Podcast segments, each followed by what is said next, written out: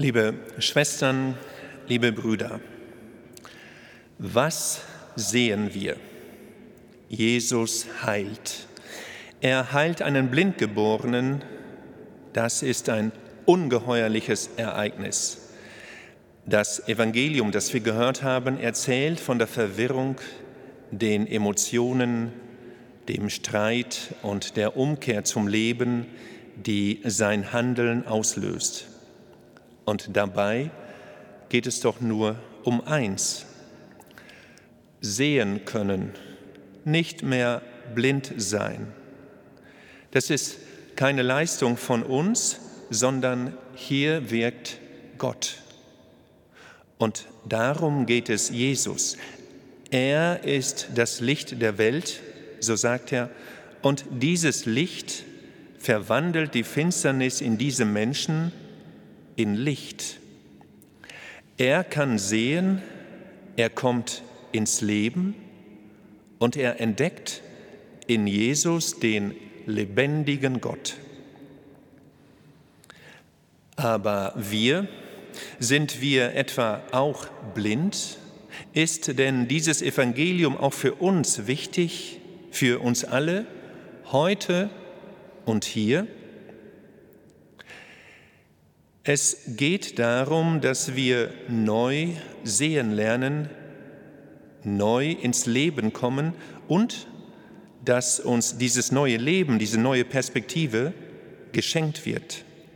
Jesus möchte auch heute, dass wir sehen. Wir leben in ungeheuer intensiven Zeiten. Unser Leben ist eingeschränkt, Geschäfte sind geschlossen, alle Einrichtungen, ja sogar Kitas und Schulen. Und viele haben Sorgen und Angst, spüren Ohnmacht und Ratlosigkeit. Das haben wir noch nie erlebt. Ein Lebens- und Wirtschaftsmodell gerät in Krise, das wir für selbstverständlich erachtet haben. Menschen werden krank, manche sterben und wir wissen nicht, wie es weitergeht. Nur eines wissen wir, diese Veränderung wird andauern, uns weiter herausfordern. Da wird das Evangelium auf einmal hochaktuell. Es kann nämlich leicht passieren, dass wir uns einfach mitreißen lassen vom Strom ängstlicher Panik, uns zurückziehen, resigniert warten. Dann, ja, dann bleiben wir blind, gefangen in unseren Mustern, fixiert wie das Kaninchen vor der Corona-Schlange. Das Evangelium aber reißt uns da heraus. Es eröffnet einen neuen Horizont, denn die frohe Botschaft ist doch, jemand möchte uns ins Leben bringen, möchte uns neu die Welt entdecken lassen. Jesus möchte uns als scharfsichtige Menschen, die die Wirklichkeit wie dramatisch sie auch ist, aus seiner Perspektive sehen und leben. Genau heute vor 75 Jahren erlebten die Menschen hier in Hildesheim eine furchtbare Katastrophe. Hildesheim wurde durch Bombenangriffe in wenigen Minuten in Schutt und Asche gelegt. Dieses Ereignis prägt diese Stadt bis in die Gegenwart. Eigentlich hätten wir uns heute Mittag alle gemeinsam dieser Ereignisse erinnert.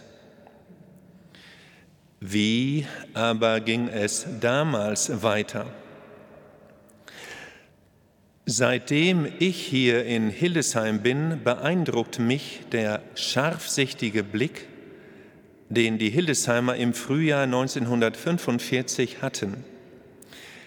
Sie entdeckten in all dem Schutt, der einmal ein Dom gewesen war, das zarte Aufblühen des tausendjährigen Rosenstocks.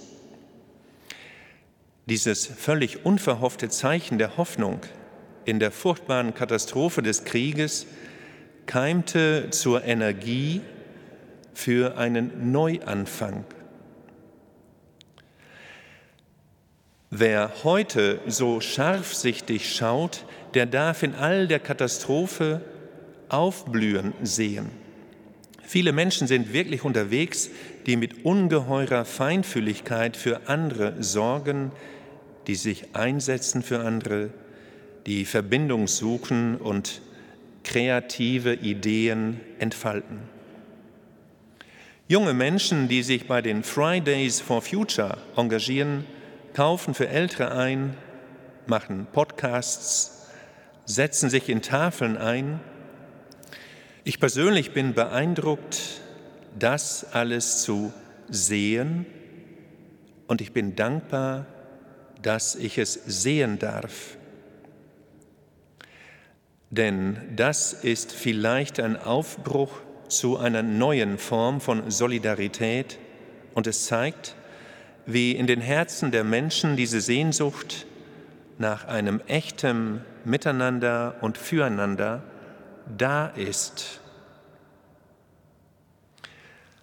Eine kleine Geschichte kann ich dazu erzählen. Vor einigen Tagen war ich am späten Abend gegen 22 Uhr hier in Hillesheim noch unterwegs. Ein Spaziergang, um zur Ruhe zu kommen. Ich komme bei der verschlossenen Lamberti-Kirche vorbei und auf einmal höre ich Orgelmusik.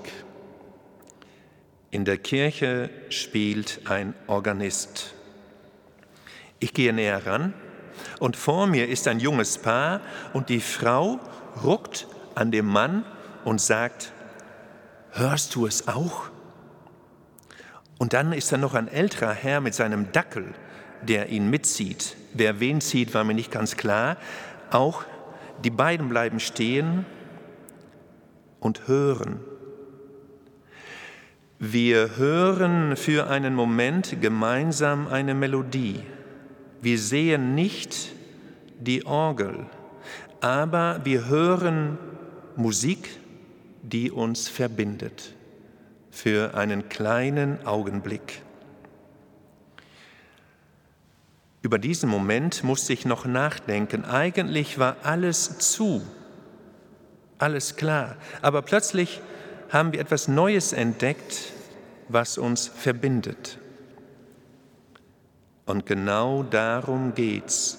Es geht um diese Art des Wahrnehmens, den kontemplativen Blick, von dem der Papst Franziskus schreibt, der durch das Dunkel das Licht wahrnimmt, im überwältigenden Chaos das Leben, in der dunklen Stille die Melodie.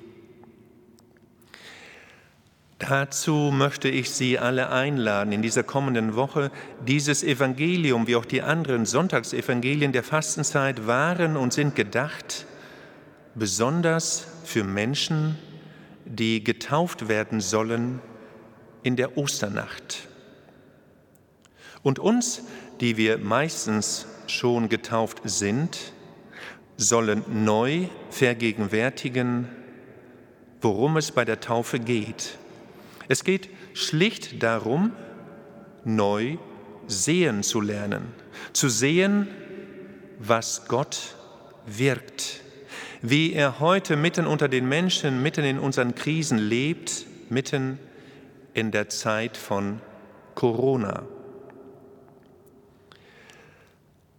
Meine Einladung ist, dass wir uns die Augen öffnen lassen für das Wirken Gottes in dieser Zeit und dass wir vielleicht mit den Menschen, mit denen wir in Verbindung stehen, uns austauschen. Was hast du gesehen an diesem Tag, in dieser Woche? Hast du gesehen, wie heute und hier Gott Neues wirkt in Menschen, die lieben, in Menschen, die sich leidenschaftlich einsetzen? Und vielleicht öffnen sich dann unsere Augen noch weiter für die ungeheure Not dieser Welt, die Flüchtlinge in Syrien und Griechenland, die Hungernden in Afrika, die Menschen im Iran, die Flüchtlinge des Mittelmeers. Ja, so kann ein neues Sehen auch unser Leben umkehren, nicht nur bis zum Ende der Corona-Krise. Denn es geht ja um mehr. Es geht um eine neue solidarische Welt, die zu entdecken und zu gestalten ist. Vor allem aber geht es darum, Not wahrzunehmen und in diese Not Licht und Leben zu bringen. Nicht nur bis zur Aufhebung der Corona-Krise. Ich bin gespannt auf Ihre Seherlebnisse. Amen.